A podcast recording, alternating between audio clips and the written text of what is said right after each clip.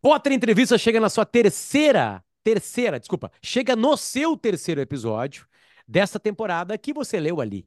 Tecnologia, maldição ou salvação? A gente quer entrevistar pessoas de mundos diferentes, que de alguma maneira têm algum vínculo com tecnologia, e pode ser um vínculo apenas de, de curiosidade, para a gente tentar ver o que vem por aí, né? Obviamente que tecnologia é um termo muito amplo, enfim, né? É, e hoje a gente está na área médica, como também você já viu, que já sabe quem é o nosso convidado, e a gente vai ganhar bastante ouvindo sobre o quanto a tecnologia já, bom, que ela já ajuda e que ela acelerou e que ela faz a gente ficar mais tempo no planeta Terra, você já sabe disso. A gente morreu aos 20, depois aos 30, aos 40, e tudo a ciência conseguiu, a tecnologia conseguiu fazer com que a gente aproveite mais este planeta, mais tempo pelo menos por aqui. Mas aparentemente estamos vivendo o maior salto que ela pode dar né, com esse termo inteligência artificial.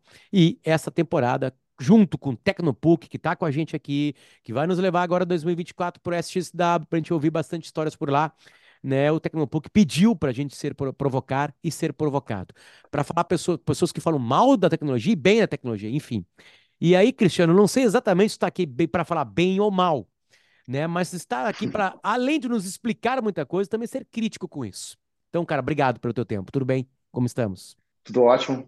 Obrigado pelo convite, agradeço estar aqui e te acompanho há um tempo, então é um prazer poder falar sobre um tema que eu gosto tanto, que é saúde, tecnologia, inovação e poder conseguir explanar ou, quem sabe, dar minha opinião sobre esse tópico, né? Quanto mais dentro da tua área, melhor para a gente, né? Porque a gente quer realmente entender o quanto essas grandes revoluções e pelo que a gente lê muito que estão por vir, que estão, elas já estão acontecendo, claro, né? Sempre uma coisa que Sim. não vai ter a terça-feira que isso vai começar. Enfim, né? Mas as grandes transformações estão por vir, né? É, pelo menos a gente sente isso, né? Da tua área de saúde, né? Para a gente ter um compêndio completo aqui para as pessoas ouvirem coisas de mundos diferentes. Então eu começo te perguntando: tecnologia na tua área, Cristiano? Maldição ou salvação? Salvação. Acho que como, como médico e como entusiasta de tecnologias e tendo trabalhado isso nos últimos seis anos com startups de tecnologia, a gente vê pelo lado da salvação, né?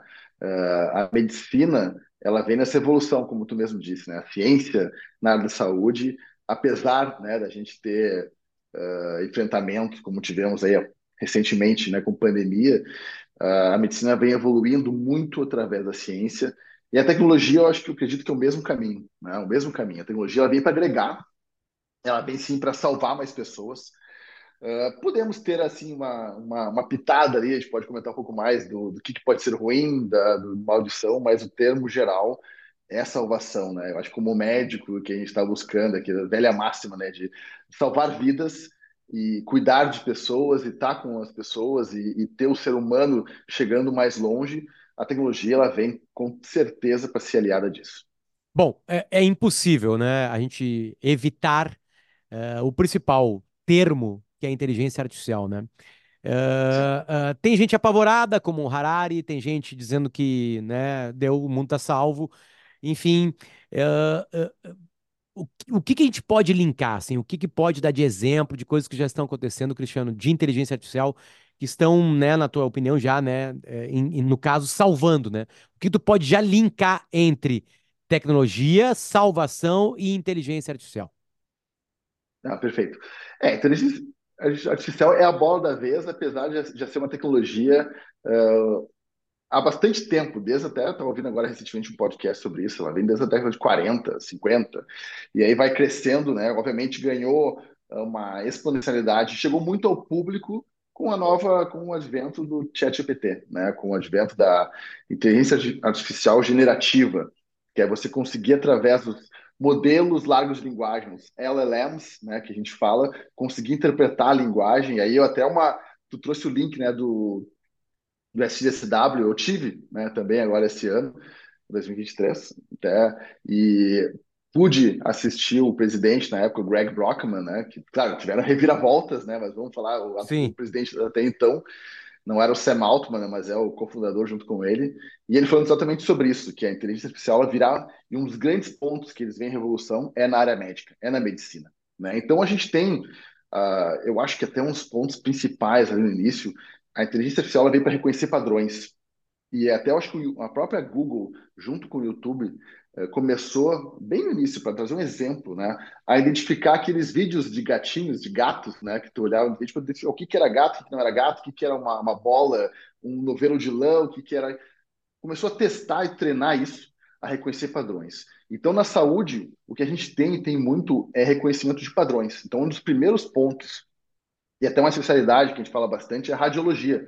Né? Tu conseguir identificar com uma maneira mais rápida e ágil padrões num determinado exame, no raio-x, por exemplo, ou numa, num exame, uma tomografia, e conseguir identificar nódulos pulmonares, por exemplo, identificar precocemente né, câncer de pulmão, uh, nódulos de mama, câncer de, de mama, no caso, conseguir anteceder e até mesmo evitar erros, né? Porque a capacidade de nós, de ser humano, mesmo olhando 10, 20, 30, 50 exames, então ela a inteligência artificial ela vem para facilitar e para agilizar esse processo. Aí um, um, dos pontos que foi inicialmente e entrou muito forte foi na radiologia. Né? A radiologia, tu, tu conseguir uh, através do software identificar, ser mais rápido e agilizar esse diagnóstico e, de, e não deixar passar, digamos assim, algo que poderia ser bem grave para o paciente, né?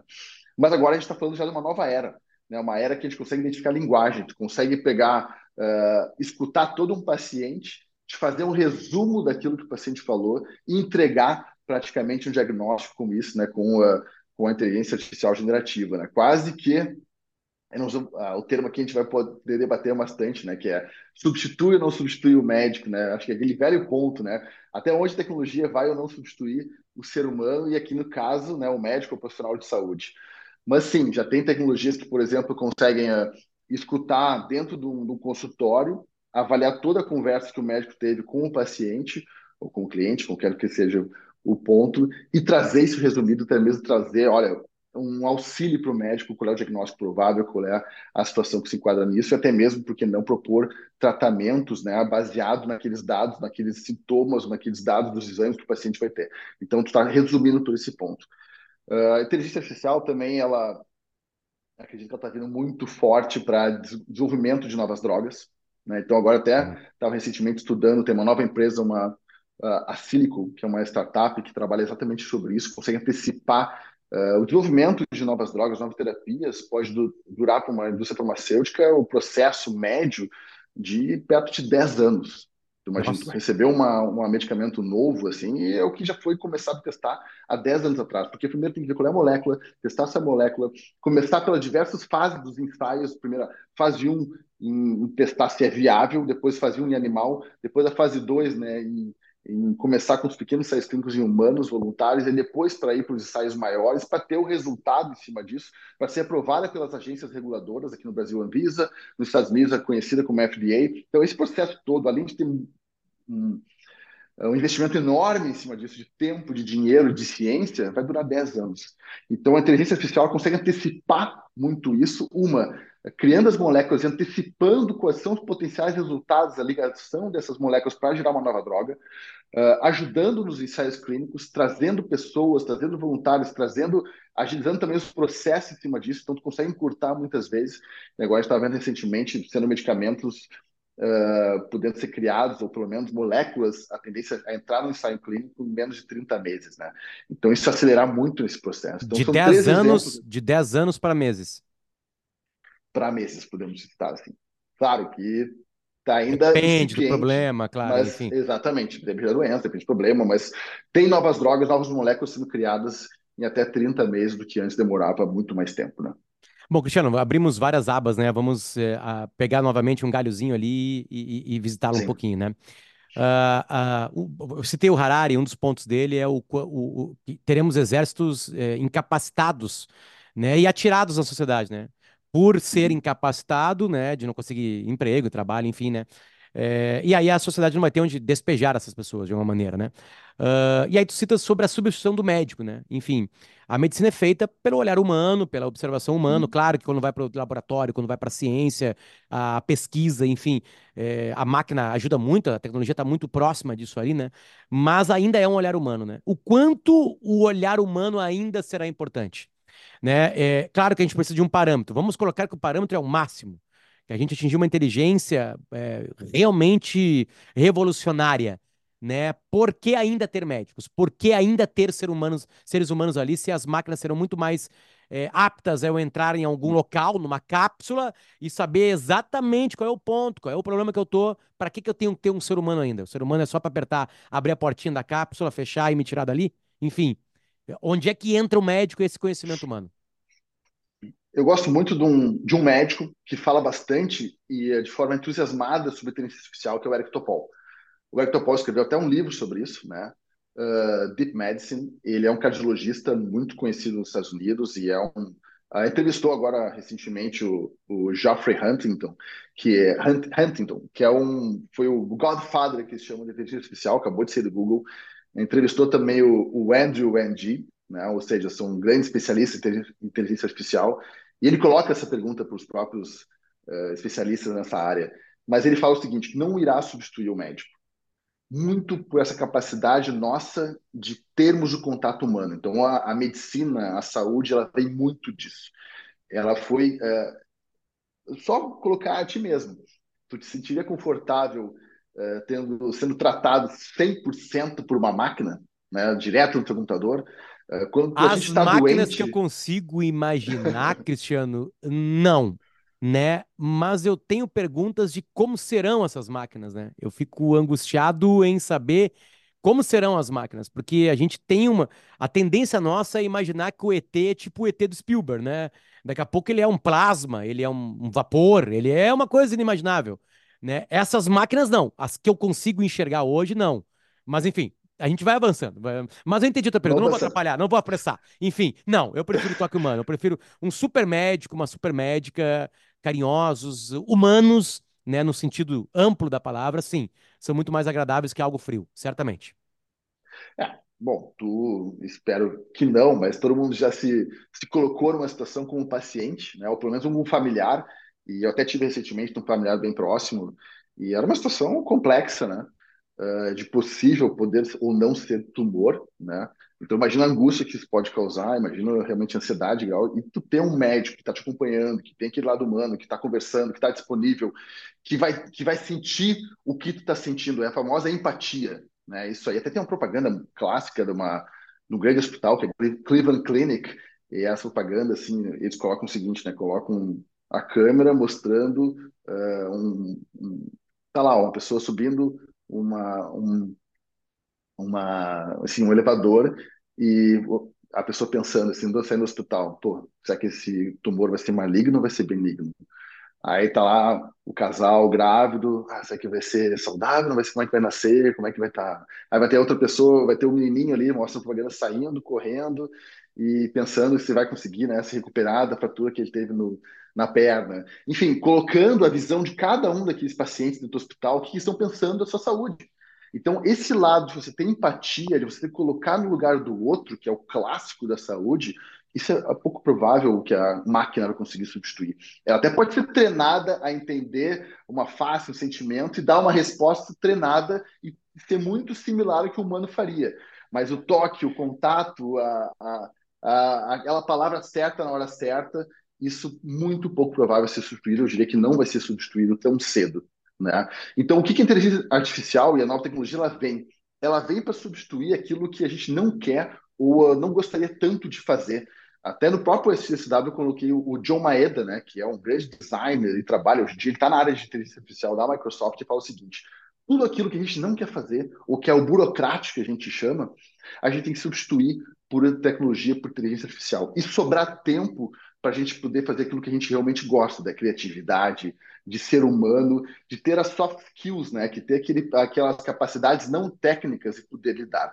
Então, na medicina, o próprio Arctopol, voltando aqui lá né, início, ele fala isso. A inteligência artificial ela vai ser capaz de tirar os, os teclados da nossa frente. Porque é muito hum. chato, tu vai fazer uma consulta com o médico, tá lá o médico declarando. Ah, sim, o que, que você fala? Ele fica 90% né, Nem olha pro cara. Uh, quase nem olha. Né? E às vezes eu falo também, eu como médico estou atendendo, sou anestesista, né? eu trabalho ali com o paciente, e muitas vezes tem tanto papel para preencher, ou tanta burocracia, que o teu contato com o paciente é, é menor, assim, ainda mais um procedimento que for mais rápido. Então, se você conseguir substituir toda essa parte e automatizá-la e deixar o médico mais livre para ser o que ele realmente pode ser, que é ser humano, ter o contato, é perguntar, é fazer as perguntas certas, é tu receber o resumo uh, com a inteligência artificial prévia, ou naquele momento, trazendo todos os dados prontuários, todos os exames prévios, ó, e fala: esse aqui é o paciente, esse aqui é o resumo, agora só conversa com ele, só dá a atenção, a empatia e faz o que realmente tem que ser feito. Então, acredito nisso. Ela vem para realmente substituir o lado burocrático e que o médico, ou o profissional de saúde, qualquer outra profissão não quer fazer tanto e aquilo que tu possa fazer melhor, que é ser mais humano, ser mais empático, ter esse momento e às vezes até assim que toca, quantas pessoas não têm seus médicos preferidos, não tem seu médico da família, não vai lá 10, 15, 20 anos. Eu tenho um médico, eu referenciei agora aqui para minha familiar, que foi médico da minha avó, e ele é um cara relativamente novo. Então, porque a gente confia, esse, esse dom da confiança, tu não consegue comprar no supermercado, não consegue entrar numa cabine hum. e então, tu consegue fazer coisa. Claro que, se for pensar do ponto de vista de sociedade, de escala, é difícil ter esse médico para todo mundo.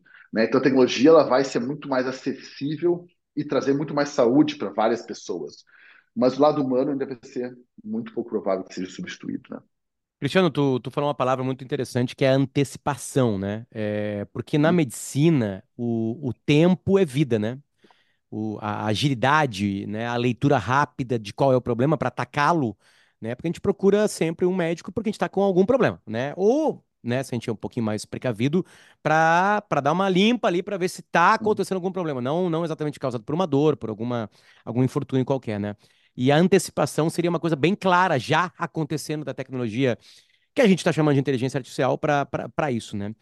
Uh, uh, uh, qual é o limite humano? Né? Eu vou esquecer um pouquinho a tecnologia e eu vou, vou para a gente, nós humanos, né? A gente, na medicina, chegou. Claro, que eu sei que são seres humanos que estão criando essas máquinas, beleza. Mas na medicina a gente bateu no limite humano. A gente esgotou o limite da capacidade humana de leitura de um prognóstico, né, de uma de, de, de sei lá, de perseverar, de, de tudo tudo de bom que pode a medicina nos dar. A gente bateu num teto ou não? Ou nós só como humanos hum. ainda podemos ter mais? Não, podemos ter mais. Mas é que competindo com milhões e milhões de informações, e a medicina, eu acho que ela é tão ou mais ágil do que é a informação que tem hoje em dia. Né? Então, jornalista sabe disso. Como é que eu consegui saber o que tudo está sendo notícia nesse exato minuto? Não tem como. Né? E como é que vai saber com diversos, dezenas de artigos científicos, dezenas de pesquisas que estão saindo nesse exato momento? São publicados milhares e milhares de artigos nesse exato momento que está acontecendo agora. Então, a, a máquina vai ser hábil e conseguir a, a, adquirir e ter toda essa informação disponível em, em um exato momento. Ela com certeza vai ter muito mais essa habilidade e ter esse topo. Agora, de novo, entrando naquela questão da criatividade, do lado humano, isso é, é difícil dizer que vai ultrapassar esse nosso lado. Bom, tem um exemplo bem clássico, né? Agora saiu agora recentemente, o próprio Hector Paul trouxe nesse, nesse podcast dele, uma revista bem reconhecida, que é a JAMA, onde pegaram 70 casos clínicos de uma outra revista conhecida, que é a New England Journal of Medicine, que eles colocam os casos clínicos mais complexos e aí trazem especialistas para resolverem esses casos clínicos e compararam esses especialistas resolvendo esses mesmos casos clínicos com especialistas que tinham a possibilidade de usar a inteligência artificial para resolver esses casos. E a, aqueles pessoas com inteligência artificial adquiriu uma efetividade muito maior do que aqueles que não tiveram. Então isso mostra também, eu acho que a visão aí do futuro a curto, médio prazo é aqueles médicos que vão que usar essas ferramentas a seu favor vão ter sim a sua capacidade de potencializada muito maior para antecipar diagnósticos, para tratar melhor os pacientes, uh, para ter um, um, limite extrapolado. Então, acho que ela, ela vem para acoplar isso para conseguir chegar a um limite maior, isso sim. Bom, acoplar, né, é uma ferramenta, né? Até hoje, esses dias eu li um artigo sobre a invenção da penicilina e o que isso revolucionou, né, tudo, inclusive a dor humana, né? É, é, é, ainda eu consigo tratar como uma super ferramenta, talvez a melhor ferramenta criada na medicina, ou eu consigo entender que realmente pode ser um ser maior que apenas uma ferramenta? Estou dizendo exatamente da inteligência artificial, pelo que está pintando Sim. na área médica, enfim, né? Ainda é uma super ferramenta, talvez a maior de todos os tempos, ou eu posso. Tu, tu, tu viu que eu, eu, viajei um pouquinho na, na pergunta, né? Tipo assim, uhum. ou já consigo tratar como uma coisa maior do que uma ferramenta? É, eu não acho que não vou ter essa resposta para te dizer. Né? Se pode ser maior. Não tem, não tem a resposta porque o, o, o céu é o limite? Acho que sim, acho que esse é o limite. O próprio Greg Brockman, Greg Brockman e acho que o Sam Altman também falou. Claro, estou usando o exemplo da OpenAI, mas tem diversas outras empresas sim. que estão crescendo e entrando nesse ramo agora. Eles comentam muito a questão do AGI, né? quando a própria máquina vai pensar por si mesmo, vai ser capaz né, de gerar a própria inteligência, o que, que isso vai ser capaz? O que, que vai ser isso possível? Se é que ela vai ser independente daquilo que a gente tem, criar os próprios medicamentos, criar as próprias drogas, ela vai conseguir né, chegar a um nível uh, maior do que a gente tem de inteligência, o que, que vai ser criado em cima disso? E na saúde, eu acho que a gente não, não nós não temos ainda a capacidade de saber o que, que isso pode atingir. Mas no momento ela ainda é uma super ferramenta. A maior de todos os tempos. A maior de todos os tempos, com certeza. Na área da medicina, claro, óbvio. É o nosso assunto aqui. Uh, da área da medicina, área da saúde, uh, a gente vê um, realmente uma enxurrada de startups, uma enxurrada de empresas trabalhando com esse conceito. Aí você vai desde interoperabilidade, da questão de como é que eu consigo juntar todos esses dados. Hoje em dia a gente fala de dados, né? É um ponto que a gente fala muito em saúde. Mas fazer uma analogia com a Fórmula 1, por exemplo, até eu falo em umas palestras que eu dou. A Fórmula 1, um carro de Fórmula 1, e cresceu, e até agora há pouco, uma decisão da equipe lá da Red Bull foi tomada baseada em inteligência artificial porque existiam dados do tempo, do carro, do piloto, como é que está a sensação. São mais de 300 sensores dentro aplicado dentro de um carro. Né? E usando essa mesma analogia, nós, seres humanos, quantos sensores a gente pode ter daqui para frente para o futuro?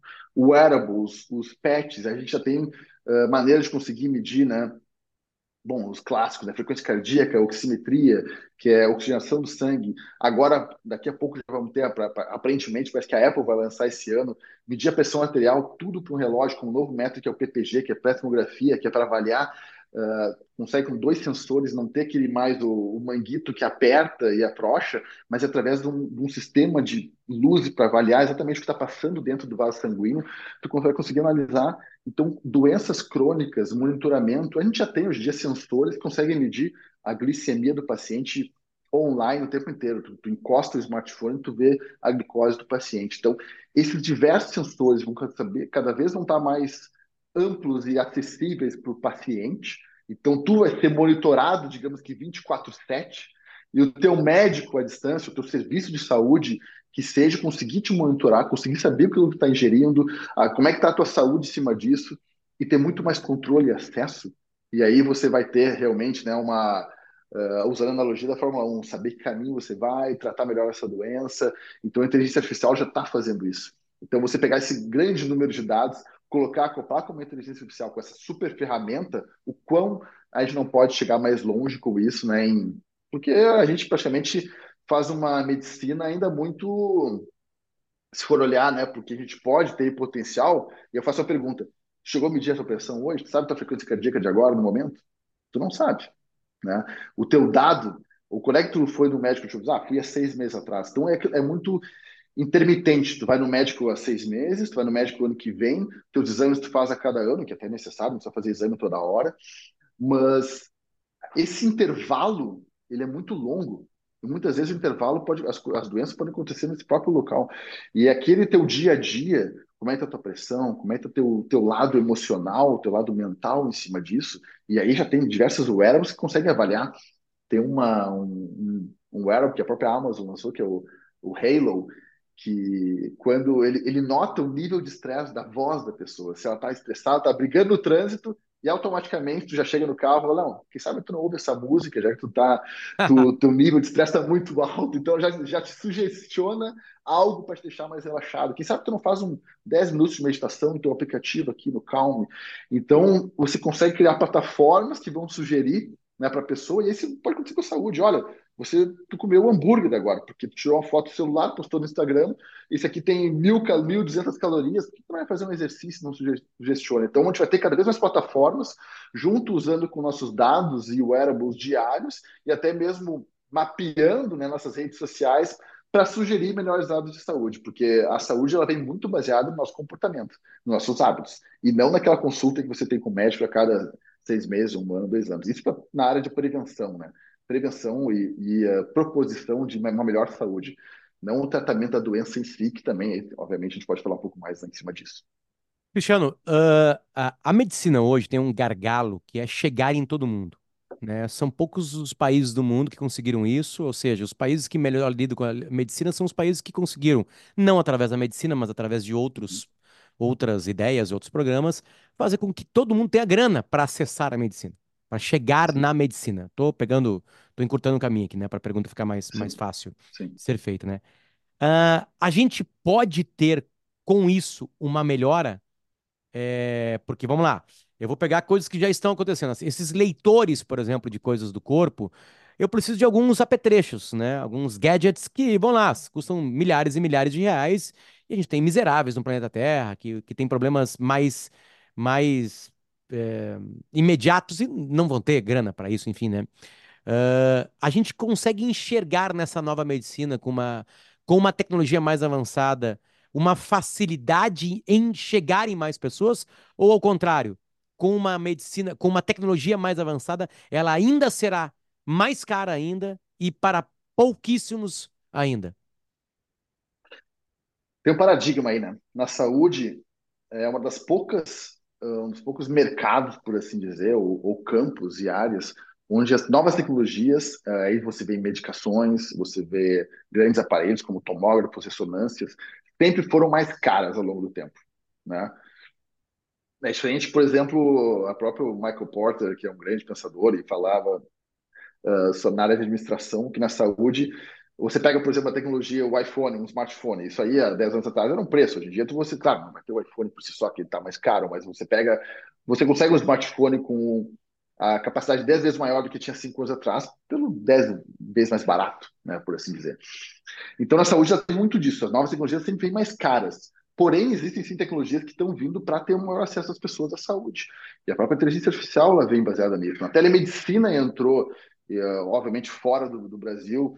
Não é bem uma tecnologia, mas você conseguir fazer consultas por vídeo foi muito mais capaz nos últimos 10 anos. Lá fora, Estados Unidos, Europa já tinha isso regulamentado há muito mais tempo. Aqui no Brasil foi regulamentado depois da pandemia mas deu muito mais acesso às pessoas conseguirem ter acesso a um médico no interior. O acesso a um especialista, ou esse especialista falar com um médico generalista, uma consulta entre especialistas para ajudar né, aquela pessoa que não tem acesso a um dermatologista, um oftalmologista, que não é qualquer cidade interior que tu vai ter. Então, isso facilitou, e é por um meio muito mais barato.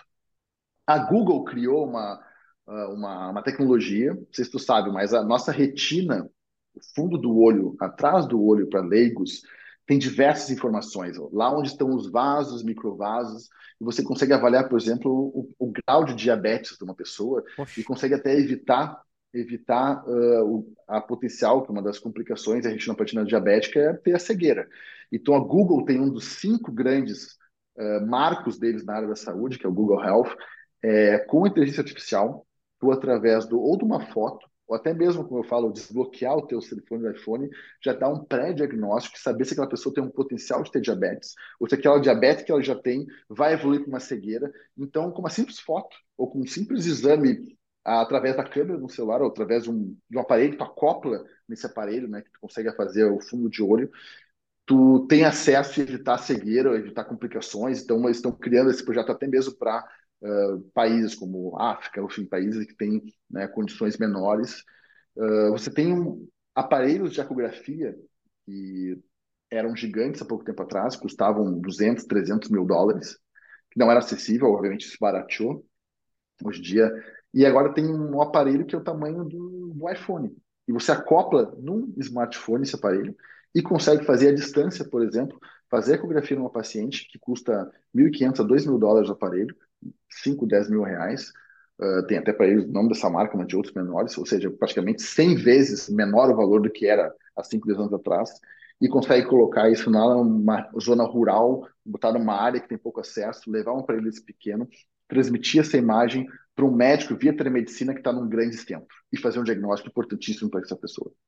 Então, a tecnologia nesse lado, sim, vai trazer muito mais acesso para uma camada enorme da população. A gente está muito otimista, tá?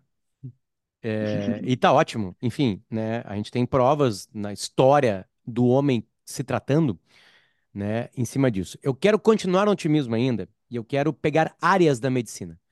Né? Uh, você já consegue observar qual área da medicina. Uma, tu citou o primeiro exemplo aqui sobre radiologia, né? Sobre o, o ler rápido, né? Mas vamos lá, a medicina mental, a medicina de coração, a medicina a, a, a, a, a medicina que vai, vai que, que observa o câncer, por exemplo, né? A gente consegue adivinhar qual é a primeira medicina que vai ganhar com isso? Já tem alguém ganhando com isso? Enfim, eu sei que a, a aceleração né, de prognósticos, enfim, né, tudo isso, diagnóstico, desculpa, né, isso Uhum. tudo é legal, é tudo interessante para qualquer medicina. Mas tem a medicina que vai ganhar mais rapidamente com a chegada da inteligência artificial? Uh, não sei se tem uma assim disparando, né? Acho que todas elas vão, vão andar de uma forma parecida. Uh, obviamente, a área da oncologia, eu não sou especialista em oncologia, mas o que eu tenho visto, uh, porque a oncologia, uma tem um investimento muito alto, né? Porque, obviamente, todo mundo quer buscar a cura do câncer o mais rápido possível. Então, é uma área que tem muito investimento, tem um aporte financeiro em todos os pontos. Então, você vai desde a medicina de precisão, é, que avaliar a parte genética e saber o que cada paciente necessita, que tipo de droga. Então, você conseguir uh, adaptar uma medicação e para um determinado ponto, um determinado, para um determinado paciente. Né? Você pega até mesmo novas formas de tratar o câncer. E agora, recentemente, a gente está vendo a terapia, imunoterapia, você está vendo né, que é o que próprias, nossas próprias células atingindo células tumorais. Você tem novas formas de tratamento, como você pegar vírus específicos, esses vírus irem diretamente ao órgão que está afetado e alterar né, a, a, parte genética disso, que a gente chama a técnica de CRISPR, que é fazer uma edição genética. E saiu agora recentemente um artigo muito debatido, não vou entrar em detalhes aqui, uh, até se o, se o resultado foi bom ou ruim, mas foi o primeiro artigo que mostrou, conseguiu fazer uma edição genética no paciente que tinha altos índices de colesterol. Então, que pacientes que tomar uma medicação para o resto da vida, né, com alto índice de colesterol. Então, conseguiu, com esse tratamento, com essa técnica CRISPR, você conseguiu editar parte desse gene e conseguiu, digamos assim, que deletar ele. A pessoa nunca mais usar, usar medicamento. Tem os efeitos laterais disso, tem os estudos, não vou entrar em detalhes aqui, obviamente foi um estudo preliminar, é um estudo pequeno, né, que mostrou esse ponto, mas mostrou, primeiro estudo mostrou essa técnica é possível. Bom, isso é o final, uh, é o final da indústria farmacêutica. Não sei se é o final, né? Mas a indústria farmacêutica também está trabalhando nisso. Começo do né? fim. Você conseguir. Pode Ou ser. ela vai ter talvez, que se adaptar. Né? Você, você conseguir, assim, uh, uh, já na, na, alteração genética, você conseguir uh, manipular e editar isso e a pessoa não ter aquela doença, né? Com certeza, tu vai evitar o uso de muitos medicamentos aqui para frente, né? Mas isso ainda é muito preliminar, é muito incipiente, mas é uma área que está crescendo muito forte também. Então, eu coloquei na cardiologia, na oncologia, áreas da cirurgia com a robótica, né? São tecnologias que a gente não citou Óbvio. aqui. Óbvio. Mas a robótica, e até tenho colegas que são especialistas nessa área, uh, nós trabalhamos com isso no bloco cirúrgico.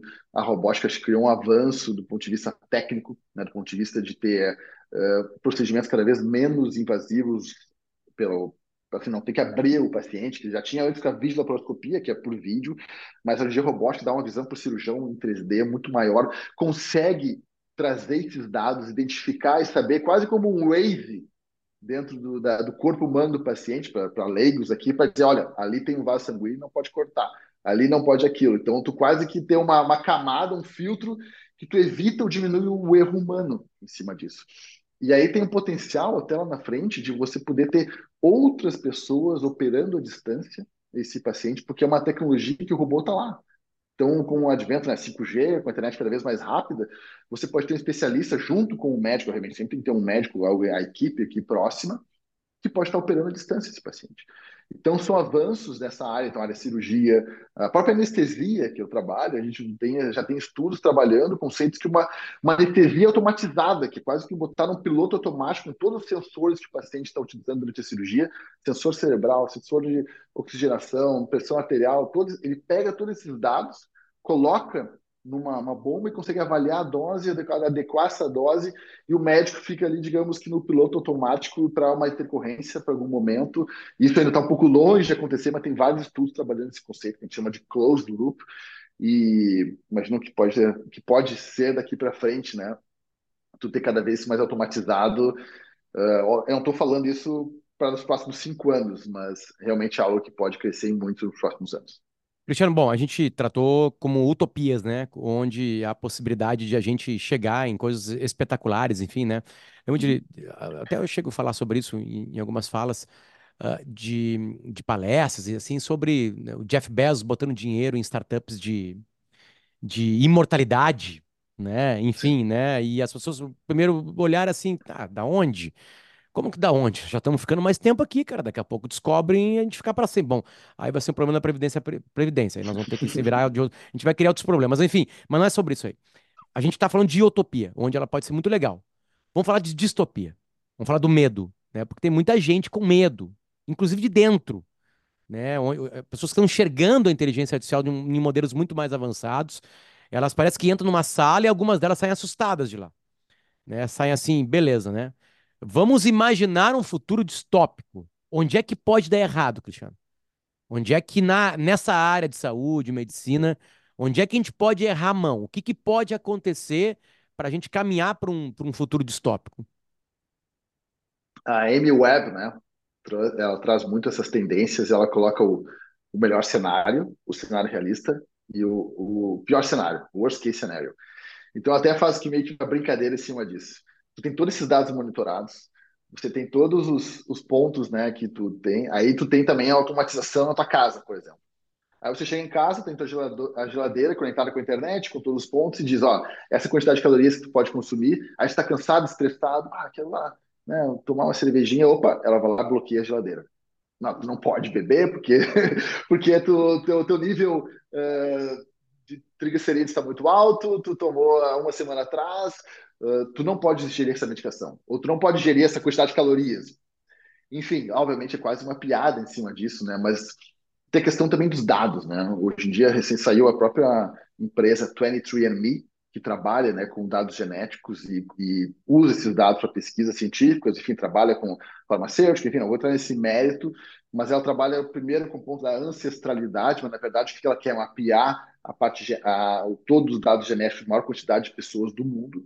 Eu sou favorável a, a essa pesquisa, favorável a essa startup, mas ela recentemente apresentou, primeiro ela falou que era 0,1% dos dados foram hackeados, e agora praticamente, assim, pelo que eu vi, mais de metade quase da amostra foram hackeados. O que, que pode ser feito com esses dados? Né? O que, que tu pode ter exposto da tua saúde? Então, esse equilíbrio de exposição, de, de, de hacking que a gente está vivendo, de uh, pode talvez ser usado Privacidade, contra né? É um problema já real hoje, né? privacidade, né? já em outras áreas, né? Daqui a pouco você tem a tua privacidade de dados de saúde rompida, e daqui a pouco a gente tem o que a gente tem os golpes hoje em dia, né? O golpe da internet, que, olha, todos os teus dados de saúde estão comigo, eu posso até alterar alguma coisa aqui no teu hospital, então tu tá falando números distópicos, né? Uma realidade distópica.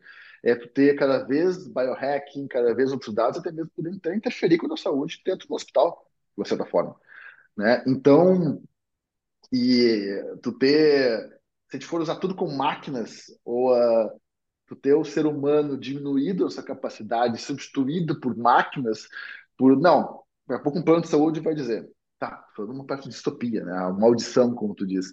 Claro. Olha, é muito mais barato eu usar a máquina para atender o maior número de pessoas, e tu vai lá, entra na cabine, faz o exame e vai para casa, e tu ser mal atendido, tu não tem que ir lá do humano, mas isso é mais barato, e tu tirar quase que o médico, o profissional de saúde da jogada e só ficar para os mais e mais ricos, digamos assim, que tem valor para pagar por aquilo. Isso não acho, eu não acho bom. Va- Vamos, vamos pegar um, um cenário de uma super tecnologia que chegou pra gente. A gente já tem um tempinho assim para Hum. avaliar, né? É, que tem grandes vantagens e desvantagens. Aparentemente, a- todas as tecnologias do mundo que apareceram foram essas, né? É, pegar o martelo, né? Um exemplo bem baixo. Ah, o martelo nos ajudou muito a construir. Mas de vez em quando um louco pegava o martelo e matava alguém, transformando numa ferramenta, numa ferramenta de matar. Enfim, a culpa é do martelo? Não é. Então, tec- toda tecnologia tem o seu uso indevido e devido e, e faz a gente avançar. Ah, hum, ainda nesse cenário distópico, né? é, e, desculpa, retiro a distopia e volta para hoje. A internet veio para revolucionar a gente, o conhecimento numa tela, enfim, né? Depois veio o smartphone, que agilizou ainda mais esse conhecimento, a, a- facilidade. E a gente tem uma, um certo, uma certa, como é que é a palavra? Concentração de poder dessa internet hoje. São poucos os seres humanos que comandam as nossas vidas. Eu estou exagerando bastante, tá? E vou exagerar ainda mais. né? É o Mark, o Mark Zuckerberg está na minha vida. O Mark Zuckerberg está na minha vida hoje, profundamente. Se ele decidir enlouquecer para uma ilha e fechar tudo, nós vamos ter um problema. Vai ter outras empresas que vão, vão pegar o lugar dele, mas nós vamos penar aí. Vamos perder alguns bilhões de dólares em negócios. A gente vai perder algumas coisas, né? A gente vai ter que para até vir de novo, beleza. Enfim, é, vamos colocar esse cenário na inteligência artificial. Ela é tão potente, ela é tão grande, ela precisa de tanto conhecimento. Ela também estará como a internet está na mão de poucos. Eu acho que essa é uma boa pergunta, né? Porque uh, hoje em dia está, né? Vide o caso da OpenAI, né? Foi essa grande novela, né? De quem vai assumir o comando, o board, tira fora o CEO, coloca outro, mas foi a grande e a, e a primeira, assim, grande empresa que colocou realmente inteligência artificial na mão das pessoas, com o ChatGPT. Quem já usou, quem usa, sabe o quão potente foi, o quão potente vai ser e está crescendo, ou seja, uma, uma grande empresa que começou até lá no início com a ideia de ser open source, todo mundo ser aberto, todo mundo poder usar, e virou uma empresa, né, já profit, que tem uma Microsoft gigante por trás. Então aí você pega a Microsoft, você pega a OpenAI, já dominando grande fatia disso. Você pega né, a Amazon, você pega a Apple, você pega a Google, que entrou, está entrando forte nessa corrida. São aí as quatro principais. E eu acho que você pega a, a que tem o maior monopólio de tudo isso que a gente não falou aqui, né? Que é a NVIDIA. Vocês conhecem a NVIDIA, que é a fabricante dos chips que chips. conseguem. Uh... Esses caras foram geniais, né? Suportar CEO... esse tipo de tecnologia. Exatamente. Sabe que veio dos games, né? Não sei se tu é, eu não sou gamer, mas assim, ela começou com GPUs que analisam imagens em games e com isso ela conseguiu ter uma capacidade enorme de processar muitos dados, porque quem sabe game, conhece por imagem, tem que ter muito mais capacidade em cima disso. Ah, essas GPUs cada vez mais potentes, que só a NVIDIA fabricava, ou ela, ela era a principal fabricante em cima disso, que entrou como placas acessíveis para usar nos large language, nos, nos LLMs, e para usar nas, nas, nas na inteligência artificial generativa, que é que tem agora. Então, a NVIDIA praticamente tem um monopólio total de todas essas empresas, não é à toa que as ações elas valorizaram nesse último ano incrivelmente. Então, tu acaba pegando sim. São poucas, quatro, cinco, as big techs, mais uma grande empresa que está fabricando né, esses chips. E até mesmo um dos pontos, parece que dizem, né, do Sam Altman ter saído é porque ele está criando, trazendo outras empresas para criar os próprios chips de análise, para não depender de uma segunda, de um terceiro. Então tem muita coisa por aí, mas eu acho que não tem como tu não. Uh, essas big techs vão assumir assim 70%, 80%, 90% disso. Pode ser para o lado bom, como pode ser para o lado ruim. Né? Estão dominando o mercado. Existem muitas startups, eu acho que tem várias concorrentes que estão crescendo agora, uh, na OpenAI, agora as outras big techs estão entrando nesse ponto, mas precisa um aporte financeiro. Sabe quanto é o valor de um chip desse, uma GPU? É milhões e milhões de dólares é muito caro. Então, você conseguir consumir esses dados, elaborar eles, treinar isso e, e, ter o aprendizado de máquina é muito caro, é muito dinheiro. A velocidade também. A própria NVIDIA comprou uma startup, se não me engano, uma startup israelense, que trabalha com. É uma nova forma de internet banda larga mais rápida ainda. Ela comprou essa empresa. Porque ela sabe que o tráfego de todos esses dados vai ser algo ainda. Eh, você tem que ter a logística, a infraestrutura disso. Então, uh, tá na mão desses poucos que têm muito dinheiro, obviamente, as empresas que estão dominando por esse ponto. Se isso é positivo ou negativo, acho que é uma outra discussão, né? Mas, mas sim, vai acabar entrando nessas poucas empresas que estão crescendo nesse ponto. Cristiano, seremos... Mas lado, por favor, por favor. Desculpa, desculpa. Não, o lado bom, eu acho que é quase como uma AWS, né, que a Amazon criou. A Amazon criou um dos maiores serviços de nuvem. E por, o que ela possibilitou? a trazer diversas startups a ter sua criatividade, ter tecnologia em diversos pontos, em várias delas na saúde, que puderam usufruir desse serviço. E eu acho que inteligência artificial e OpenAI e, e outras similares estão usando, e até agora foi um lançamento recente, onde você vai poder usar a inteligência artificial deles para diversas outras soluções, em diversas startups na saúde, em outras áreas, estão utilizando disso quase como um AWS, um, né, uma, um serviço de nuvem, mas é um serviço da inteligência artificial deles para novas soluções. E isso é muito bom. Isso agiliza e acelera muito o processo de outras tecnologias. Né? É quase Tem- como a Apple Store foi há 15 anos atrás, há 20 anos atrás, né? Sim, Mudou, perfeito, revolucionou o mercado. perfeito, perfeito. Ah, há como novas doenças surgirem, agora estou perguntando para um médico mesmo, né? Ah, com essas tecnologias? Eu sei que mentais, sim, né? É, é, enfim, não, não exatamente uma nova doença, né? né? A gente estava caminhando num caminho, a gente está caminhando, num trilhando aqui algo como, sim, sim, é salvação, a gente vai ter agilidade, a gente vai ter, né, mais certeza, a gente vai ser mais certeiros, enfim, a gente vai conseguir daqui a pouco até adivinhar, ah, ó, aqui vai dar problema, vamos consertar logo esse gene aqui, deu, acabou, enfim, né, a gente tá, tá, tá bem positivo aqui. Mas há, há, há como surgir novos problemas no corpo humano com super novas tecnologias? De novo, tô sendo meio, meio Blade Runner aqui. Blade Runner é um filme que é fantástico, excelente. Eu acho que talvez o mundo todo, como tecnologia, talvez possa estar mudando, né? É, o jeito que a gente tá. encara as tecnologias já causam É, transtornos, né? Tipo assim, enfim, né? Atrapalha a talvez educação, uh, excesso de vamos na telas, coisas. saúde mental. Na saúde mental, exatamente, né? Isso. E acho que quem tem filhos, eu tenho filho, a preocupação é maior disso. Quando é que eu- o que que eu mostro do mundo real, né? Cada vez a gente quer mostrar mais o mundo real quando tem algo mais tecnológico, né? A gente tem um celular que tem opção e um YouTube ele pode assistir a hora que quiser. Até foi engraçado esse dia eu estava com meu filho, ele, ah, pá, mas esse jogo aí é ao vivo? Eu sim, sim, é ao vivo, tá, mas eu não posso passar para frente, não posso passar para trás. Ele não estava acostumado com isso. Estava Esses dias, acostumado esses dias apareceu uma propaganda. né? A gente tava vendo na Globo, entrou uma propaganda, ele não acreditou que a gente tinha que assistir.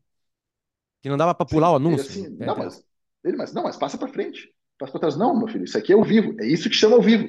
Aí eu me dei conta, sim, ele tá vendo quase 90% é ou seriado Netflix ou é YouTube, então ele não tá acostumado a ver a, a televisão como a gente via eh, antigamente, digamos assim, né, na minha idade.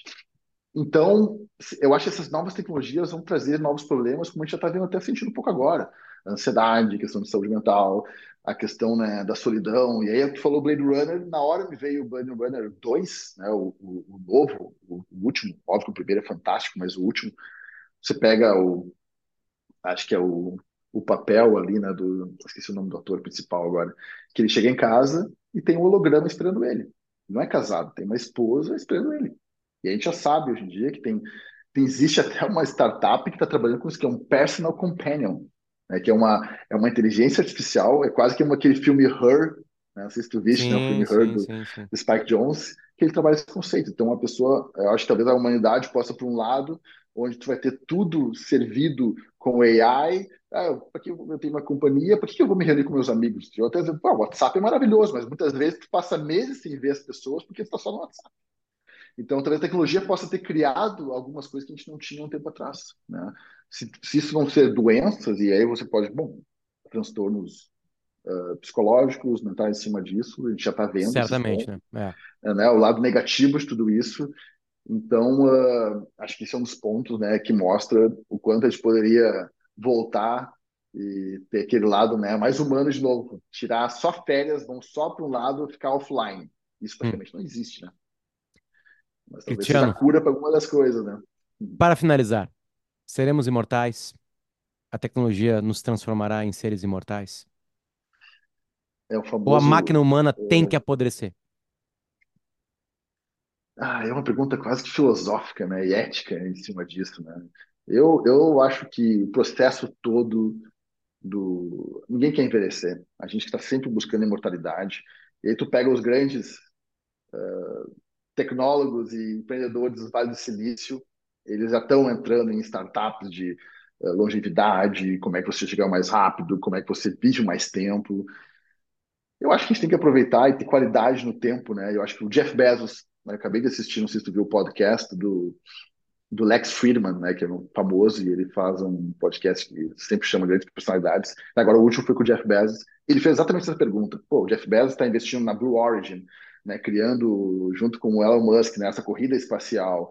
Tem a maior empresa que domina o mundo, tecnologia em todas as áreas. Perguntou para ele, nós vamos, tu quer ser imortal? Tu quer chegar lá? E ele respondeu exatamente isso. Ó, a gente tem que chegar com qualidade. Eu não quero ser imortal, acho que a gente vai acabar envelhecendo, eu quero só ter qualidade no meu tempo. Eu acho que na saúde é isso.